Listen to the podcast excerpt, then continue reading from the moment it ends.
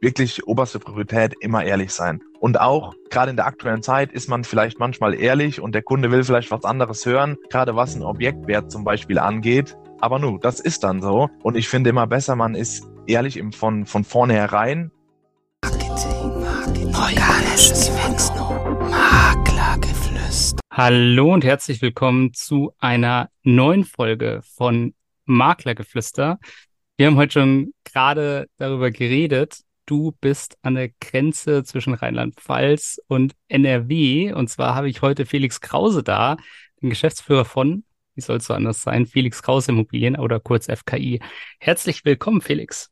Ja, hi, schön, dass ich da sein darf. Vielen Dank für die Einladung. Ich freue mich natürlich sehr, dass du dabei bist. Für die Zuhörer mal ganz kurz, wer bist du? Was machst du so? Sehr gerne. Mein Name ist Felix Krause. Ich bin jetzt 29 Jahre alt und ja, wie du gerade schon schön gesagt hast, führe ein Immobilienmaklerunternehmen, FKI Immobilien GmbH. Wir haben aktuell drei Standorte in Betzdorf, Hachenburg und Burbach. Wie du auch schon schön gesagt hast, die Orte wird wahrscheinlich keiner kennen. Das liegt im nördlichen Rheinland-Pfalz, Ecke NRW. Ja, genau. Und das machen wir und sind hier als Makler tätig. Das ist ja cool. Also, weil ich meine, du bist 29 und hast jetzt schon drei Standorte. Das ist, finde ich persönlich total beeindruckend. Und das ist sicherlich auch der Punkt, zu dem du irgendwie gekommen bist. Und meistens ist es aber so, dass so eine Reise ja auch irgendwo mal anfängt. Und ich kann mir auch vorstellen, dass wenn man so weit kommt, dann war da irgendwie schon immer mal so eine Begeisterung für das Thema drin, weil wenn man sich für das Thema nicht begeistert, dann kommt man da nicht hin. Wo war so bei dir der erste richtige Berührungspunkt mit der Immobilienbranche? Wann hat es bei dir angefangen, dich so richtig zu reizen? Ja, das ist wahrhaftig genau so. Man kommt ja nicht einfach auf die Idee und startet mit dem Thema. Bei mir war es schon relativ früh, ich glaube so mit um die 18 Jahren habe ich mich mit dem Thema Immobilien auseinandergesetzt. Allerdings war damals eher der Hintergrund, ein, zwei Mehrfamilienhäuschen zu kaufen, um dann im Alter zu sagen zu können, hier, mir geht's in der Rente ein bisschen besser als dem Durchschnittsbürger, wenn ich das so sagen darf. Genau, und so war grundsätzlich mein erster Berührungspunkt. Und dann konnte ich auch schon relativ früh mein erstes Dreiparteienhaus kaufen mit 21, 22, so um den Dreh habe da Maklererfahrungen gemacht, die nicht unbedingt meiner Vorstellung von einer guten Dienstleistung entsprochen haben. Ja, und dann kam halt irgendwann die Idee, hier, vielleicht kannst du das besser. Also das so zu den, zu den Rahmendaten, wie mein Anfang in der Branche überhaupt war, ne? oder wie die ersten Berührungspunkte waren. Da bin ich jetzt total begeistert. Wie, wie hat das geklappt, dass du schon so früh schon so viel kaufen konntest bei der Immobilie, wenn ich fragen darf? Ja, klar, sehr gerne darfst du das. Ich war halt schon immer sehr, sehr sparsam und ja, habe von vornherein nach der Realschule eine Ausbildung gemacht, habe damals mal Elektroniker für Betriebstechnik gelernt. Ja, und wie gesagt, sehr sparsam gewesen nach der Lehre. Dann noch bei meinen Eltern gewohnt, somit keine großen Kosten gehabt rundherum. Und ja, so konnte ich mir bisschen Geld beiseite legen, um dann Eigenkapital fürs erste Objekt zu haben. Man muss natürlich auch dazu sagen, wir sind hier in einer Region, die ist relativ strukturschwach. Und von daher ist hier ein Drei-Parteien-Haus nicht wie ein Drei-Parteien-Haus in Frankfurt, München. Ja, München zum Beispiel, das ist nochmal eine ganz andere Nummer. Und von daher, lass mich nicht lügen. Wir lagen um die 200, 250.000 oder so im Kaufpreis. Und ja, die Nebenkosten plus ein bisschen habe ich aus EK gezahlt. Und ja, das war dann halt auch mit Anfang 20 drin. Trotzdem ja. total beeindruckend, weißt du. Es ist, glaube ich, immer so, wenn man sich hin und wieder anschaut, ich meine, ich bin jetzt auch 32 und es gibt so immer diesen einen Freund im Freundeskreis und ich glaube, das wär's in dem Fall dann wahrscheinlich du, und der Wahnsinn. Ich mit 21, 22, ich habe noch gar nicht an sowas gedacht. Natürlich hört man immer wieder, man soll früh anfangen, früh zurücklegen. Dann hatte ich diesen einen Freund, der hat schon früher immer von ETFs geredet und da lege ich an und das mache ich und so weiter. Und dieser Mensch hat sogar jetzt bei uns in München schon einige Wohnungen gekauft und ist jetzt wirklich in einem Bereich, wo ich echt sage, Wahnsinn und man glaubt gar nicht, dass es mit rechten Dingen zu tun hat, aber es ist für mich total beeindruckend und für mich total inspirierend. Also herzlichen Glückwunsch dazu. Ne? Und ja. Danke. Und jetzt, du hast gerade gesagt, du hast jetzt nicht so optimale Erfahrungen gemacht. Ich, ich habe gerade schon so ein bisschen gelacht, das äh, hört jetzt natürlich der Zuhörer nicht, weil ich das häufig höre, so am Anfang von einer Maklerkarriere, dass man sagt, ja, ich habe selber was gekauft und so die ersten Erfahrungen waren jetzt nicht so optimal. Und vielleicht kannst du da noch so ein bisschen äh, drauf eingehen, wie das war und wie du dann tatsächlich angefangen hast, das Maklerunternehmen auch zu gründen von dir. Ja, sehr gern. Also im Grundsatz erstmal zu der etwas negativeren Maklererfahrung. Ja, äh, das war auch ein junger Mann, will ich mal sagen, Angestellter wahrscheinlich bei einem relativ großen Maklerunternehmen und hatte in dem Fall keinerlei Ahnung von der Immobilie, die er mir präsentiert hat bei der Besichtigung und die Kommunikation im Nachgang war eine Katastrophe. Und ja, die, die gesamte Abwägung hat halt einfach in meinen Augen nicht gepasst. Unterlagen, Dokumente waren nicht aufbereitet, also das Gesamtpaket, ne? Mhm. Und das wünscht man sich natürlich als Käufer nicht, wenn man im Nachgang eine Provision bezahlt. Da habe ich mich im Nachgang dann auch drüber geärgert, dass ich eine Provision bezahlen musste für eine miserable Leistung. Ja, jetzt nimmst du ja. die Provision. ja, richtig.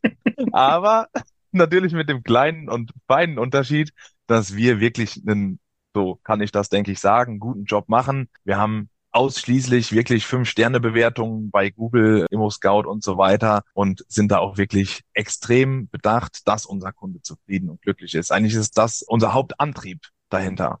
Also ich glaube ehrlich gesagt, das, das ist wahrscheinlich auch genau die richtige Ausgangslage, weil ich war auch letztens auf einer Besichtigung und da hatte ich eine sehr nette Maklerin, also nett war sie auf jeden Fall, aber mir ist halt tatsächlich aufgefallen, dass sie schon lange nicht mehr in dieser Wohnung war, die sie mir gezeigt hat zum Verkauf und dass man einfach gemerkt hat, sie wusste gerade nicht, wo sind jetzt die richtigen Orte, wo sind die richtigen Lichtschalter, wo mache ich jetzt denn genau was bei der Besichtigung. Ich hatte so für mich, vielleicht war es gar nicht so, ne? Ich hatte so für mich das Gefühl, sie kennt sich mit dieser Wohnung gar nicht aus. Ja, ich habe jetzt zum Glück nicht gesagt, dass ich einen Podcast habe. zu genau dem Thema. Aber genauso ist es ja auch andersrum. Wenn ich jetzt jemanden habe, der da immer super vorbereitet ist und wo ich das Gefühl habe, das ist eine super tolle Abwicklung, dann ist ja auch jeder seine Provision wert. Ganz genau, das denke ich halt auch. Wir hatten noch toi toi toi natürlich mhm. bisher in den äh, letzten fünfeinhalb Jahren, seitdem ich selbstständig bin, noch nie das Problem, dass jemand seine Provision nicht bezahlen wollte. Mhm. Ja, und vielleicht hängt das auch irgendwo zusammen. Das ist schon korrekt. Mhm. Ja klar, ich, ich denke auf jeden Fall. Wie, wie schaffst du das denn so, so eine Vertrauensbasis zu den Leuten aufzubauen? Also ich finde grundsätzlich ein ganz, ganz wichtiger Punkt ist, dass man immer ehrlich zu den Leuten ist. Dass man von vornherein mit offenen Karten spielt, dass man dem Kunden nichts erzählt, was man vielleicht nicht liefern kann, sondern wirklich oberste Priorität immer ehrlich sein. Und auch gerade in der aktuellen Zeit ist man vielleicht manchmal ehrlich und der Kunde will vielleicht was anderes hören, gerade was ein Objektwert zum Beispiel angeht. Aber nu, das ist dann so. Und ich finde immer besser, man ist ehrlich im, von, von vornherein in der gesamten Kommunikation, als dass es im Nachgang dann irgendwo zu Unstimmigkeiten, Diskrepanzen oder ähnlichem. Kann man vorstellen, wahrscheinlich vor allem vor dem Hintergrund der aktuellen Lage ist das wahrscheinlich ein super wichtiges Thema, weil Wahnsinnig. Ja, ich, ich höre das äh, auch wirklich häufig in den Podcasts. Ich spreche ja auch mit vielen von den Kunden von Mikrontris und die sagen tatsächlich auch immer wieder, okay, wie mache ich das dann? Wie vermittle ich denn jetzt meinen Klienten, dass die Preise, die er vielleicht vor einem Jahr oder vor eineinhalb Jahren noch abrufen konnte, dass das heute nicht mehr so drin ist? Und Ehrlichkeit ist da wahrscheinlich das Wichtigste, oder? Total. Also ich würde das definitiv so behaupten, dass das der wichtigste Punkt ist. Denn weder wir noch der Kunde haben etwas davon, wenn wir dem Kunden, keine Ahnung, ich sage jetzt mal, das, das Objekt hat einen realistischen Verkaufspreis von 300.000, 400.000 und wir sagen, ja komm, wir nehmen es für 500 auf, da hat weder der Kunde was von, noch wir. Wir haben letztendlich nachher viel Arbeit investiert, haben keinen Abschluss generiert, haben somit kein Geld verdient. Hm. Ja, und der Kunde ist vielleicht dann auch not amused, weil das Objekt halt nicht veräußert wurde für den angepriesenen Preis. Wenn man da von vornherein ja mit offenen Karten spielt und da in eine richtige Richtung geht, denke ich, man doch schon besser bedient. Ja, ist wahrscheinlich viel Wishful Thinking so von beiden Seiten, ne? Weil auf ja. der einen Seite sieht man dann natürlich, ja, ich würde ja gerne Ja sagen zum Verkäufer und äh, gleichzeitig der Verkäufer wünscht sich natürlich auch einen hohen Preis. Aber das ist halt, das sind halt die Wahrheiten, die halt zur Professionalität gehören, ne? Du hast ja jetzt begonnen und du warst ja nicht direkt von Anfang an in der Immobilienbranche unterwegs. Du hast ja deine Ausbildung eher so in einem technischen Bereich gemacht. Das fand ich total interessant. Und da hat man, glaube ich, so ein, auf eine gewisse Weise ein anderes Mindset auch, eine andere Perspektive. Wie hilft dir das denn so im Alltag? Ich kann ja noch mal kurz darauf eingehen, was ich so gemacht habe. Wie ich eben schon sagte, ich habe meine Lehre als Elektriker oder Elektroniker für Betriebstechnik in der Industrie gemacht und nach der Realschule direkt, dann habe ich auf der Abendschule Fachabitur nachgeholt und dann noch ein bisschen Wirtschaftsingenieurwesen studiert. Ja, ich denke, im Großen und Ganzen kann ein technischer Hintergrund gerade in unserer Branche nicht schaden. Gerade eine Immobilie in meinen Augen ist sehr, sehr facettenreich, gerade auch was technische Komponenten angeht. Und gerade in unser, unserem Job als Makler denke ich, sollten wir diverse Basics einfach kennen und auch wissen. Und wenn man da eine, ja, sag jetzt einfach mal eine Fachausbildung in irgendeinem technischen Bereich hat, kann es auf jeden Fall nicht schaden. Und unabhängig davon denke ich,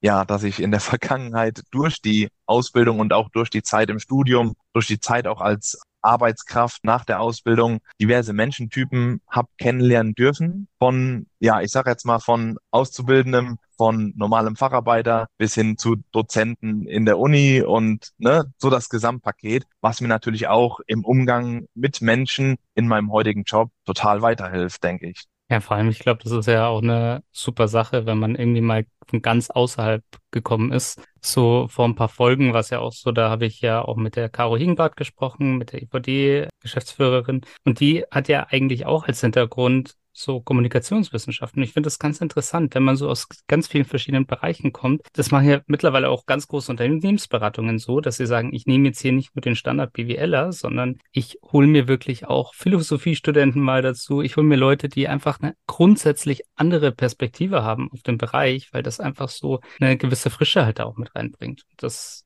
ist, glaube ich, ganz viel wert und, und hat einen ganz großen Mehrwert.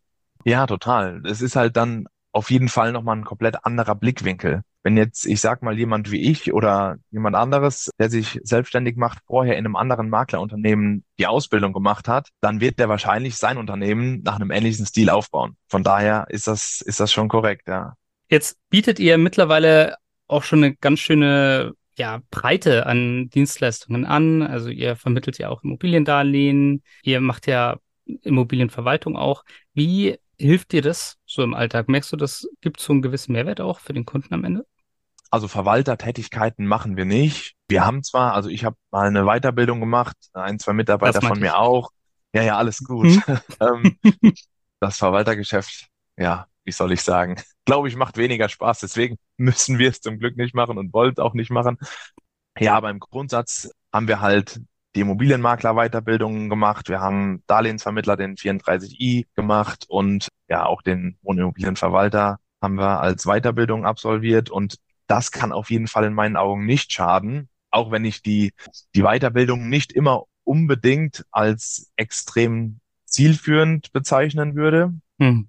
Aber nichtsdestotrotz lernt man verschiedene Dinge und festigt halt auch sein, seine Fachkenntnis in dem Bereich. Und der Kunde sieht einen natürlich auch nochmal bisschen ja wertiger, was die Ausbildung angeht. Auf der anderen Seite ist es natürlich wirklich so, man kann aus allen Bereichen mit. Wenn der Kunde, der normale Einfamilienhaus-Verkäuferkunde eine Frage hat zu seinem persönlichen Darlehen, was er damals mal aufgenommen hat, kann ich ihm die wahrscheinlich zu 90 Prozent beantworten, weil ich halt den 34i auch habe und die Immobiliar-Darlehensvermittler IHK-Prüfung auch mal gemacht habe. Dadurch hilft es schon auch im Tagesgeschäft, wenn man sich so ein bisschen links und rechts orientiert. Und man weiß ganz viele tolle Fachbegriffe wahrscheinlich ob, ob, man die jetzt, ob man die jetzt braucht, steht auf einem anderen äh, Blatt Papier, würde ich sagen. Aber nein, im, im Großen und Ganzen glaube ich wirklich, dass jegliche Weiterbildung nur helfen kann. Ich, ich musste gerade ein bisschen schmunzeln, wo du gesagt hast, äh, ich weiß jetzt nicht, ob das so immer so wahnsinnig zielführend ist. Und ich glaube, das kennt wahrscheinlich jeder von uns, weil manchmal macht man auch wirklich Weiterbildungen, damit man es hat und damit man es geschafft hat. Und man merkt dann wirklich, man sitzt drin und sagt, ach, eigentlich wusste ich den Großteil des Tages schon, aber am Ende ist es wahrscheinlich trotzdem sehr, sehr gut, wenn man es hat, ne? Ja, also wie gesagt, schaden kann es auf jeden Fall nicht. Und ja, auch fürs, fürs Standing beim Kunden, gerade jetzt bei mir damals, als ich gestartet bin, da war ich ja alleine, kleines Büro und so weiter, da musst du dich halt auch irgendwie so ein bisschen auf dem Markt beweisen können. Und hätte ich da dann zu diesem Zeitpunkt gar keine Weiterbildung gehabt in dem Bereich, wäre es halt, glaube ich, noch mal ein bisschen schwierig. Ja, Deswegen denke ich auch als, als Standing beim Kunden dass du dem Kunden sagen kannst, hier, ich bin Immobilienmakler IHK, hab da mal so eine Zusatzausbildung gemacht, kann das auf jeden Fall nicht schaden, gerade für den Start. Ja, das, das glaube ich. Ja, ich glaube, wo Weiterbildung auch nicht schaden kann, ist, wenn man jetzt mal so ein bisschen schaut. Aktuell ist es ja schwieriger geworden in der Immobilienbranche. Der eine oder andere hat es schon gesehen, es hat sich so ein bisschen geswitcht. Früher hatten wir einen klaren Verkäufermarkt, jetzt geht man wieder so ein bisschen mehr Richtung Käufermarkt. Manche Bestandsimmobilien sind immer noch da und gehen irgendwie nicht weg, weil der eine oder andere sicherlich auch mal einen zu hohen Preis angesetzt hat, wo du, äh, wie wir am Anfang ja auch schon besprochen haben. Wie macht ihr das denn in solchen Situationen? Wie geht ihr aktuell mit den Herausforderungen um, die jetzt der Markt einem einen bietet? Und was denkst du, wie müssen sich die anderen anpassen, damit sie damit zurechtkommen? Ja, also vom Grundsatz muss ich wirklich sagen, dass wir trotz der Umstände eigentlich dieses Jahr ein ganz gutes Jahr haben. Toi, toi, toi natürlich. Ich klopfe mal hier auf meinen Holztisch.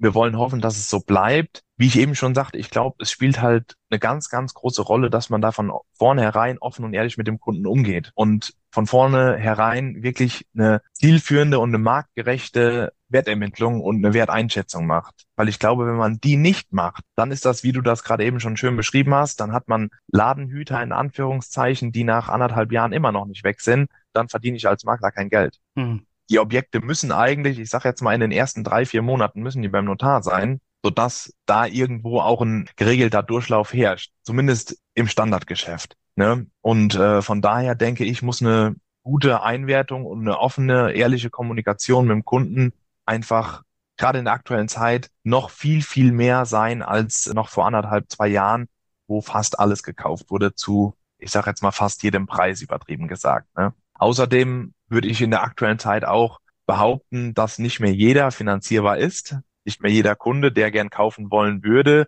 kann noch, was die Sache natürlich auch nicht leichter macht. Denn auch hier finde ich, oder machen wir zumindest so, fangen wir früher an, eine Finanzierung oder eine Finanzierungsbestätigung oder was auch immer vom Kunden einzuholen oder prüfen den bei uns selbst, wie auch immer, so dass wir halt auch mit dem Verkäufer fundiert sprechen können. Was wir vorher vor noch anderthalb, zwei Jahren vielleicht ein bisschen entspannter gehandhabt haben, gehen wir halt jetzt ein bisschen aktiver an. Ist ja wahrscheinlich auch super gut für einen Käufer, ne? Weil ich meine, ich erlebe das so oft, dass der eine oder andere Käufer sich das tatsächlich wünscht und ja. das der Lebenstraum ist. Und das ist, so ein Immobilienkauf ist ja immer eine wahnsinnig emotionale Sache. Und dann schaut man sich das an und wünscht sich das und hätte das so gerne. Und dann kriegt man vielleicht gerade noch so eine Finanzierung, die dann aber total schwierig ist, ob man die überhaupt bedienen kann und ist dann wirklich sein Leben lang mit einem Kredit gestraft, wo es ganz, ganz schwierig wird und der einfach in den Ruin treibt. Und da muss man unter Druck verkaufen. Und unter Druck verkaufen ist ja nie so ganz einfach, ne? Ja, genau so sieht's aus. Und wie gesagt, das ist halt auch wirklich eine Hürde, die im in der aktuellen Zeit da ist. Der Kunde, der vorher, ich sage jetzt einfach mal eine Rate von 1000 Euro hat im Monat, Zins und Tilgung, der hat halt jetzt dann zwei. Und da scheiden halt schon gerade jetzt bei uns so im, im Tagesgeschäft einige Leute aus. Da sollte man dann auch im Vorfeld entsprechend prüfen.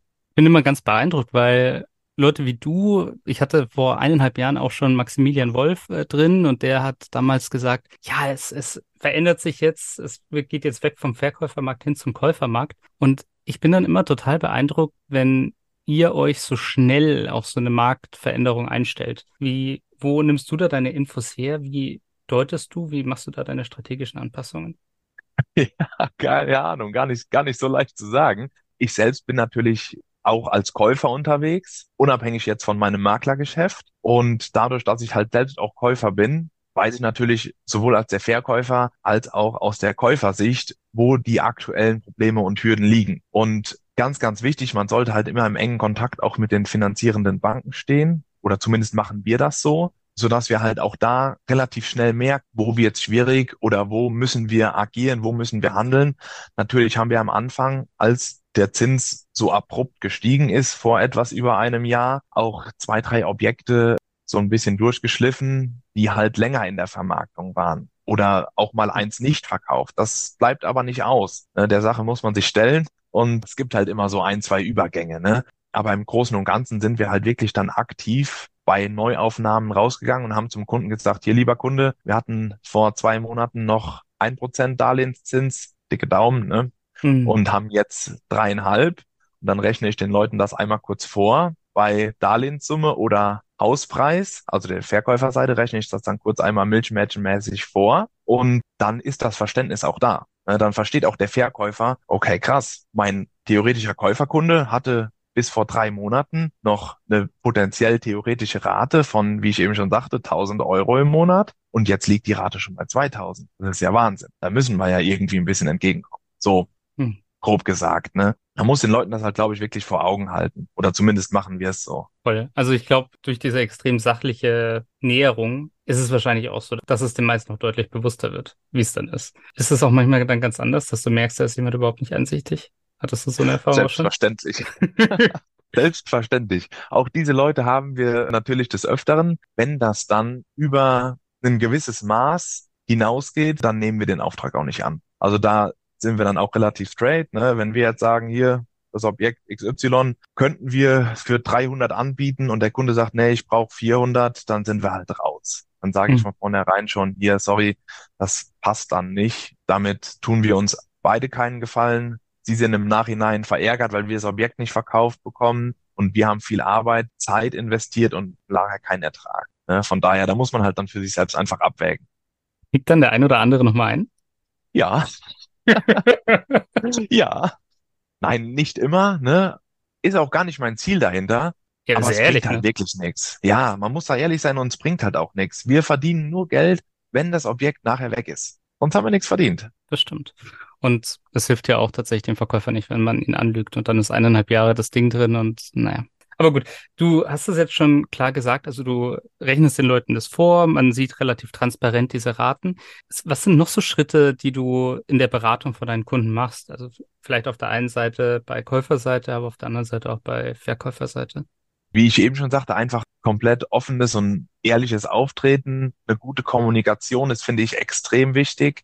Egal ob jetzt via Telefon, E-Mail, WhatsApp, keine Ahnung. Aber eine, eine gute und ordentliche Kommunikation ist, finde ich, immer sehr, sehr wichtig. Gut aufbereitete Unterlagen müssen da sein, ähm, dass auch der Kunde, wenn er sagt, das Haus ist interessant, direkt zur Bank gehen kann oder direkt die Finanzierung geprüft werden kann. Nicht, dass man dann noch drei Wochen auf einen neuen Grundbuchauszug wartet oder was auch immer, sondern dass halt einfach die Basisbedingungen da sind. Ansonsten beim Käuferkunden ist es natürlich wirklich immer extrem individuell und abhängig vom Objekt, finde ich persönlich. Ne, weil man hat schon mal ein Objekt, das ist, ich sag jetzt einfach mal sanierungsbedürftig, dann gehe ich auch zum Kunden und sage, das Objekt ist sanierungsbedürftig. Dann sage Mhm. ich nicht, hier, wir haben hier ein schönes, halb renoviertes Haus, sondern dann sage ich hier, das muss saniert werden. Also, ne, Gibt's bei euch denn nicht die typischen Anzeigen in den diversen Portalen mit gut gelegen an der Hauptstraße oder so?